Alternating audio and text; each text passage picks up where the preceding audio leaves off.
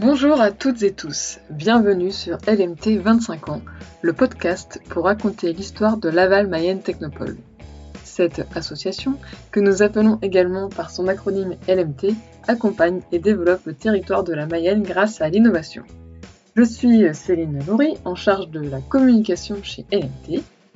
Avec ce podcast, nous souhaitons proposer chaque semaine de 2021 un morceau de l'histoire de LMT raconté au travers des conversations avec des membres de l'association, de l'équipe salariée, des partenaires ou encore des entreprises accompagnées qui ont participé à cette aventure collective.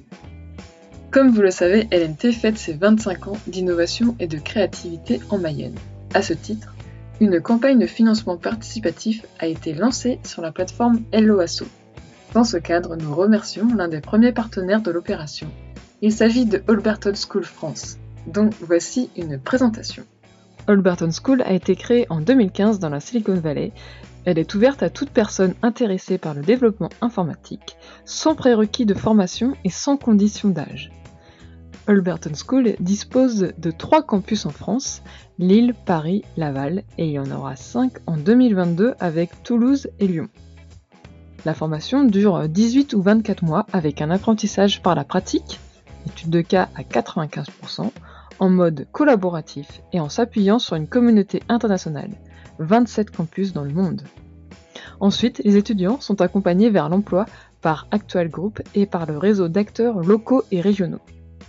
En parallèle du développement des compétences tech liées à la conception d'algorithmes, une importance majeure est accordée aux soft skills tels que l'autonomie, l'adaptabilité, la prise de parole, la gestion du stress et l'esprit d'entraide. La formation est validée par un titre professionnel délivré par le ministère du Travail français. Je vous remercie de votre attention et je laisse maintenant place à ce nouvel épisode. Bonne écoute Pour ce 40e épisode de l'année, j'ai le plaisir de recevoir deux entrepreneurs. Il s'agit de Sylvie Hudel et de Marjolaine Nantillet, qui sont à la tête de l'atelier du Fermont. Dans cette conversation, elles reviennent sur les débuts de cette aventure et comment, de fil en aiguille, cette entreprise a vu le jour. Marjolaine et Sylvie sont venues dans les locaux de LMT pour me raconter comment on fait du kéfir de fruits, comment elles ont connu Laval Mayenne Technopole et en particulier Thomas Crudier, que j'avais déjà reçu dans l'épisode 30, comment elles ont appréhendé l'entrepreneuriat et quel est leur état d'esprit au quotidien qui est finalement selon elles une des clés de leur succès. Après cet épisode, vous aurez envie de goûter, si ce n'est pas déjà fait, leur recette de cette boisson fermentée ancestrale. Aujourd'hui, je reçois Sylvie Hudel et Marjolaine Nantillet, donc, qui sont les deux cofondatrices de l'atelier du Ferment. Donc, bah, merci de venir pour le podcast LMT 25 ans. Et elles vont nous expliquer donc, comment elles ont eu l'idée de ce concept. Donc, dans un premier temps, pouvez-vous vous présenter? Bah, Déjà, bonjour. Euh, je vais laisser Sylvie se présenter puisque c'est elle qui est à l'origine et euh, moi, je vous raconterai ensuite mon histoire. Bonjour, alors moi c'est Sylvie me présenter euh, en quelques mots. J'ai déjà 60 ans et euh, j'ai eu une longue carrière euh, d'infirmière. Et puis j'ai dû opérer une reconversion professionnelle il y a maintenant, en, 2017. Oui, il y a 4 ans. C'est ça, il y a 4 ans. Ah, voilà, je vous raconterai peut-être dans quelles circonstances j'ai opéré cette reconversion. Mais voilà, maintenant je suis chef d'entreprise. Et moi, c'est Marjolaine, j'ai 28 ans, j'allais dire 24, mais j'ai commencé quand j'avais 24 ans. Euh, et ensemble, on a cofondé l'atelier du ferment, qui est une idée euh, qui est à la base euh, de Sylvie et que j'ai rejoint ensuite. C'est tout à fait les questions suivantes parce que je voulais dire, voilà, comment avez-vous eu l'idée de créer l'atelier du ferment? Que propose l'atelier du ferment? Alors quand je me suis retrouvée euh, disponible, j'ai eu envie de continuer à être utile, à avoir une activité professionnelle. Je me suis beaucoup posé de questions. Et puis euh, je faisais déjà du kéfir de fruits à la maison. J'en faisais depuis 40 ans, depuis toujours. Et euh, en cherchant des idées, je me suis rendu compte que en fait le kéfir n'existait pas en prêt à boire. si on voulait boire du kéfir, il fallait le faire soi-même à la maison. C'était plus tellement adapté à la vie de maintenant. Et donc euh, j'ai eu l'idée de, le fabriquer et de le proposer en prêt à boire. C'est comme ça qu'est venue l'idée, tout simplement. C'est ça, et en fait il se trouve qu'au moment où elle a eu cette idée-là, moi j'entrais en cursus entrepreneuriat à la fin de mes études. Et on s'est dit, ben go, on essaye, on tente l'aventure. Et euh, juste euh, pour préciser, ben, donc on a monté l'atelier du ferment, qui est un atelier de fabrication de kéfir de fruits. Et le kéfir de fruits, c'est une boisson fermentée ancestrale qui existe depuis toujours, mais qui s'était un peu perdu avec le temps. Donc ça donne quelque chose de naturellement pétillant, très peu sucré et surtout plein de probiotiques. Donc c'est une boisson plaisir et santé. Euh, une alternative au soda, au jus trop sucré, trop chimique et à l'alcool aussi. Comment ça se passe le processus Comment on obtient du kéfir de fruits? Le kéfir de fruits, c'est assez simple de le fabriquer. En fait, il était fabriqué depuis toujours dans les foyers et comme je, le disais, ça s'est perdu. On utilise un ferment qui s'appelle les grains de kéfir de fruits. Donc, euh, c'est des bonnes bactéries, des bonnes levures qu'on va mettre euh, dans de l'eau avec un petit peu de sucre, euh, des agrumes et des fruits séchés. Et puis ensuite des fleurs, des plantes, un peu tout ce qu'on veut. On laisse ce petit mélange fermenter pendant 24 à 48 heures. Ensuite, on filtre et on embouteille et ça nous donne une boisson du coup qui est pétillante, peu sucrée comme je le disais, parce que pendant la fermentation, les ferments transforment le sucre en gaz et en bonnes bactéries, bonnes levures qui viennent donner des bénéfices santé en fait euh, à l'organisme. Au début, quand vous êtes lancé, quels étaient les enjeux au tout départ de la création? En fait, on n'y connaissait rien. Voilà. Et je crois qu'il n'y avait pas d'enjeu. Euh, moi, je voulais faire quelque chose de ma vie, quelque chose d'utile aux autres et d'intéressant pour moi, euh, un peu. Je cherchais un peu de challenge aussi, mais il n'y avait pas d'autre enjeu que, je ne sais pas si ça va faire sérieux de dire ça, mais de s'amuser, de se faire plaisir. Et euh, avec Marjolaine, qui n'y connaissait rien non plus, bah, deux, on se, on se sentait forte de n'y rien connaître toutes les deux, mais de tenter une aventure un peu folle. Et on ne savait pas où ça nous mènerait. Et ça ne nous inquiétait pas. On voulait démarrer quelque chose. Oui, totalement. Après, on s'est assez rapidement rendu compte que en fait c'était une montagne.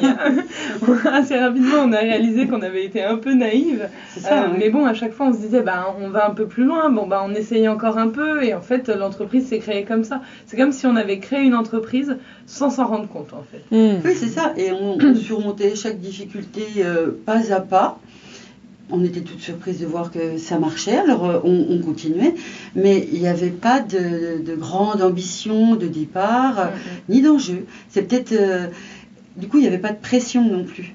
C'est peut-être pour ça aussi qu'on a réussi à, le faire. Hein. Mm-hmm. Oui, totalement. Pourquoi vous avez commencé? Voilà, Vous vous êtes dit, euh, il nous faut un, local, ou vous vous êtes dit quoi au tout départ bah, justement, comme il n'y avait pas d'enjeu, pas d'ambition, on a commencé dans notre cuisine, tout simplement. Avec euh, les gamelles existantes, les bocaux existants. On achetait quelques dizaines de bouteilles pour embouteiller. Et puis, on voyait que ça partait, bah, on en rachetait quelques dizaines. Mais c'était tellement euh, artisanal, même le mot est, grand. Bah, c'était vraiment du fait maison. Et en fait, euh, au fur et à mesure, ça a duré un an. Euh, pendant lequel on est vraiment passé du, projet, enfin de l'idée au projet, puis du projet à l'entreprise. Et en un an, euh, on a intégralement étiqueté et embouteillé à l'entonnoir 10 000 bouteilles étiquetées à la main quand même. Mm. Et on les a vendues sur le marché euh, en Mayenne.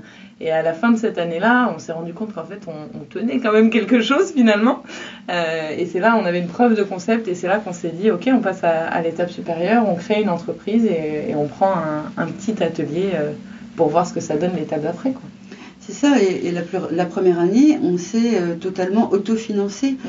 On vendait un petit peu, on rachetait un peu de matières premières, on revendait un petit peu, oh, ben on rachetait encore les matières premières, et on s'est autofinancé comme ça. Donc en fait, euh, on ne prenait pas de risques. Chaque jour, euh, ça marchait, mais chaque jour, on aurait pu aussi arrêter.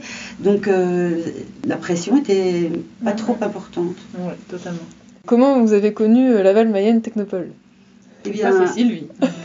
voilà, ça va tout à fait dans, cette lignée. Et il s'est avéré qu'à un moment donné, on s'est dit qu'il fallait quand même qu'on ait une, entité. Euh, si on voulait vendre, il fallait avoir une existence euh, légale. Et puis en fait, on ne savait pas comment monter une entreprise, donc on s'est dit on va aller demander quoi. C'est ça, on n'avait aucune idée même de comment ça commençait. donc euh, je me souviens très bien qu'il y a eu une soirée de la création, reprise. création et reprise d'entreprise. Et je suis allée à, cette soirée. Euh, j'ai eu la chance incroyable de tomber sur Thomas Cribier de l'MT. Mhm. Et euh, je lui ai raconté mon histoire. Je, je vois encore ses grands yeux étonnés. et puis, ça l'a intéressé, hein, je pense. il m'a demandé de revenir chez LMT, raconter mon histoire de nouveau et de nouveau. Et trois ans après, on était toujours chez LMT à demander conseil et à grandir. Vous avez été accompagné dans le cadre de l'incubateur, hein, c'est ça Qu'est-ce que vous retenez euh, de l'incubateur? Vraiment, euh, moi ce que je me souviens, euh, c'est notamment le côté humain. Enfin, on ne serait pas là où on en est aujourd'hui si on n'avait pas été accompagné par LMT. Donc on dit Thomas parce que c'est Thomas qui était notre référent.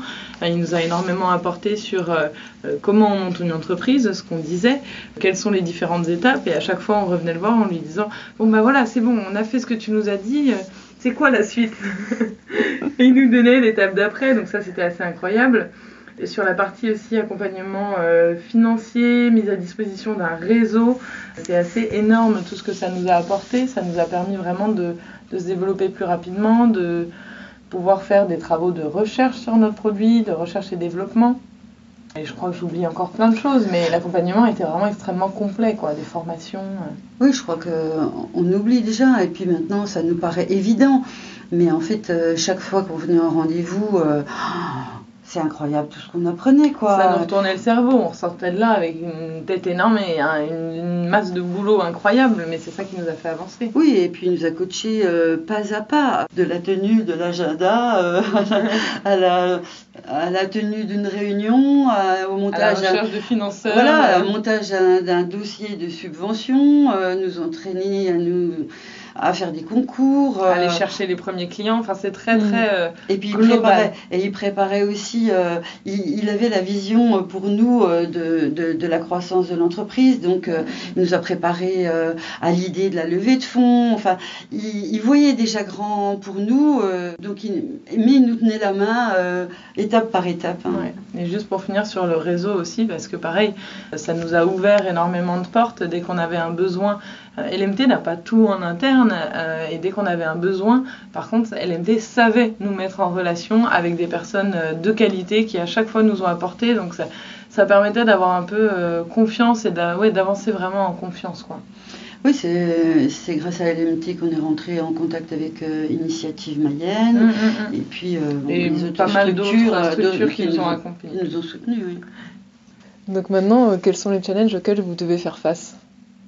Eh bien maintenant, euh, on n'a plus le choix, on doit continuer à réussir. Gros challenge. Donc euh, il y a quand même plus de pression. Et euh, c'est vrai que le succès est là, mais le succès c'est pas un acquis quoi. Tous les jours, il faut recommencer. Tous les jours, il faut assurer.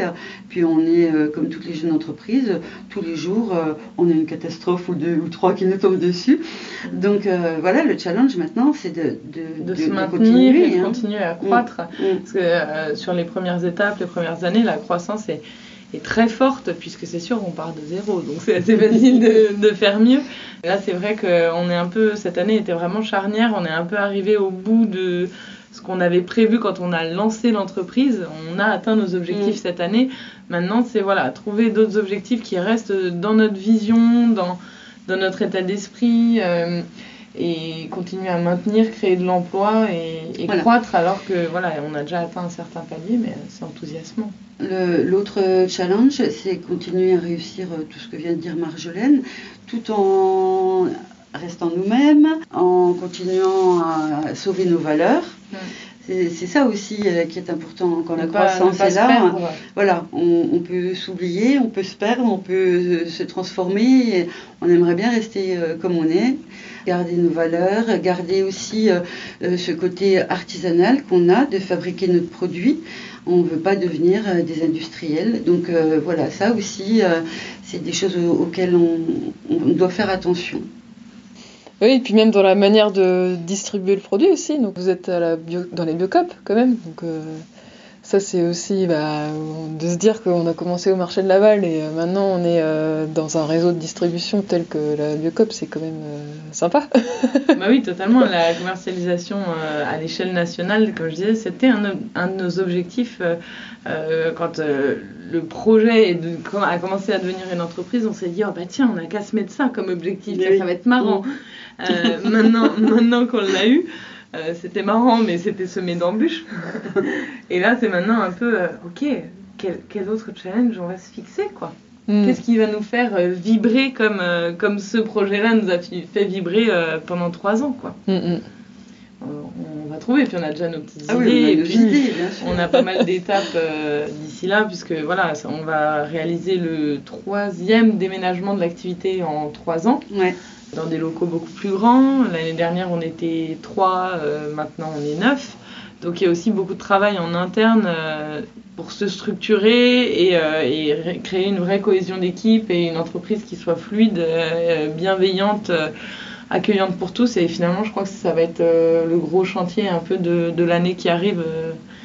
garder cet esprit famille alors que on grossit hmm. aussi en interne. Est-ce qu'il y a eu d'autres étapes clés autre que les changements de locaux ou euh Des centaines. J'ai l'impression qu'il n'y a que ça des étapes clés en fait. C'est, je trouve, après tu me diras si tu es d'accord Sylvie, mais euh, l'entrepreneuriat est tellement... Euh, c'est, des montagnes russes en fait. C'est tellement semé d'embûches que chaque victoire, même la plus petite, est vraiment un soulagement doit être célébré, c'est une grosse étape, et puis après, dès que c'est passé, bon, on n'y pense déjà plus et on pense à, à la suivante. Mais euh, oui, nos déménagements, le recrutement de la, de la première personne qui est arrivée avec nous. C'est ce que euh. j'allais dire. Pour moi, les deux grosses étapes clés, euh, ça a été le premier recrutement. Parce que jusque-là, on était toutes les deux, on faisait tout. Euh, Puis à notre sauce, quoi. Voilà. c'était assez facile, c'était fluide, même si ça représentait un travail énorme, mais c'était quand même plus facile. Quoi. Bon, il a fallu intégrer une, une première personne et ça a été euh, un, un, premier bonheur, hein, bien sûr, mais une nouvelle euh, source de, de, de, de soucis aussi, euh, s'adapter, bon voilà.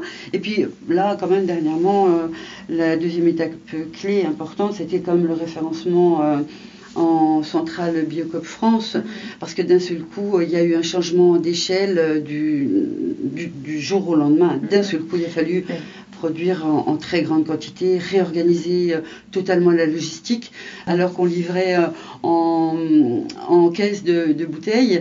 Euh, d'un seul coup, il a fallu livrer en palettes. tout ça dans le même atelier, quand on fait x5 sur la production avec le même nombre de personnes, pareil, on se marre. Hein, Là, je crois que ça a été ça. Si on veut donner des grands... Résumés. Oui, voilà. Parce que ça, ça, permet là, on est dans le concret, voilà, parce que forcément, euh, comme vous le disiez, bah, voilà, ça, ça change d'échelle et donc forcément, il bah, faut s'adapter. c'est ouais, ça. ah oui, puis c'était quand même euh, soudain. On a eu plusieurs changements d'échelle quand même. Euh, c'était plus gros. Voilà. Vraiment... au début, on livrait en... à l'unité, en glacière. oui, voilà, à l'unité, puis en glacière dans le coffre de la voiture, puis après on a acheté un camion réfrigéré, donc on faisait les livraisons toutes fières avec le camion, camion réfrigéré. Qui mais était à peine rempli. mais mais c'est venu quand même assez progressivement. Mais là, pour Biocop, du jour au lendemain, il a fallu envoyer 8 palettes. De... 16 palettes la première livraison. 16 palettes la toute première livraison. C'était dingue. Enfin... Bon, voilà, c'est voilà, bon, challenge interne. Quoi. Non, bah, merci euh, pour ces partages. Et puis aussi, bah, moi j'ai ma question habituelle. Euh, donc c'est selon vous, c'est quoi l'innovation et qu'est-ce qui est important pour innover et réussir? L'innovation, euh, pour moi, c'est penser en, en, dehors des, en dehors des clous. Quoi. Et en fait, je trouve que c'est vraiment super difficile euh, de pas, enfin, de juste suffisamment se laisser influencer par ce qui nous entoure, la société actuelle, etc mais pas suffisamment pour que ça nous enlève euh, des idées qui sont novatrices, euh, qui changent un peu la donne. Ouais, pour moi, c'est compliqué d'être innovant. Et parfois, en fait, faut juste, euh, faut juste se lâcher, quoi.